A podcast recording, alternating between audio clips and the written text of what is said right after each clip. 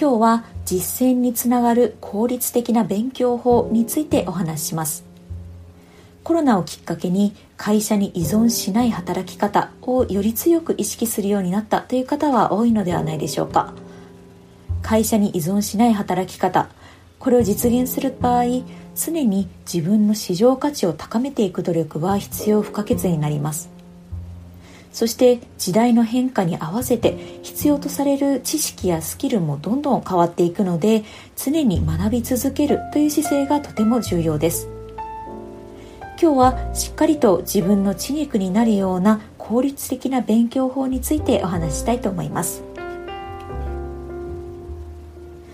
まず学ぶにあたって大事な心構えが2つあります。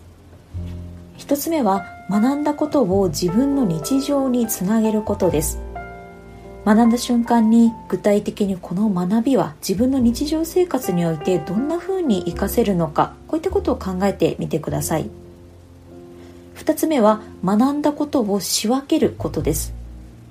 学んで得た情報をこの情報はどのような成果につながる学びなのかという観点で分類をして自分の頭の引き出しに入れていきます。頭の中で体系的に整理されているとその学んだことを引き出すべきタイミングで素早く引き出すことができるようになります。このような心構えを持って学ぶことでしっかりその学びをものにして実務で活かしやすくなります。ではこのような心構えを踏まえて実際にどのように学ぶのが効果的なのか。ここからはラーニングピラミッドというアメリカの研究所が出した研究結果をもとに具体的な学び方をお話ししていきます。このラーニングピラミッドというのは学び方とその学び方による定着度の相関を表したものです。この研究結果で重要となるポイントは学び方が能動的であればあるほど学びの定着度が高まるという点です。このラーニングピラミッドを踏まえて戦略的な学び方を見ていきます。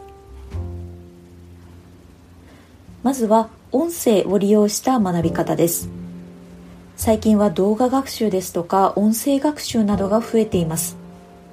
目だけではなく耳から情報が入ってくるこういったものの学びの定着率は20%ほどになるそうです。次にディスカッションをしながら学ぶ方法です。自分の意見をまとめながら話す過程で頭の中で学んだものを体系的に整理するというアクションが発生します。このアクションによって学びの定着率は50%ほどにぐっと上がります。またディスカッションを通して相手の発言から新しい学びを得ることもできます。続いてフィールドワークで学ぶ方法です。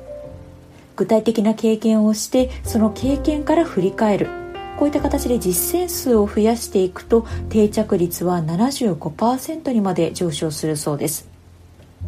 これは大学受験の模試ですとか練習問題をたくさん解くとこう学びの定着率が上がるといった例が例がイメージしやすいかなと思います。最後に他者に教えるという学び方です。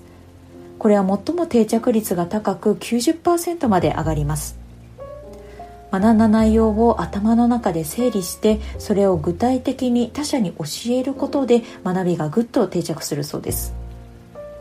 誰かに何かを教えるためにはまず自分がそれをきちんと理解していないといけません。他者に伝えるために自分の理解力を高めようとする意識が学びの定着率を上げることにつながります。今日は実践につながる効率的な勉強法についてお話しました。まず学んだことを自分の日常につなげること。そして学んだことを仕分けること。この2つの心構えを持った上でできる限り能動的な学び方をすることを意識してみてください。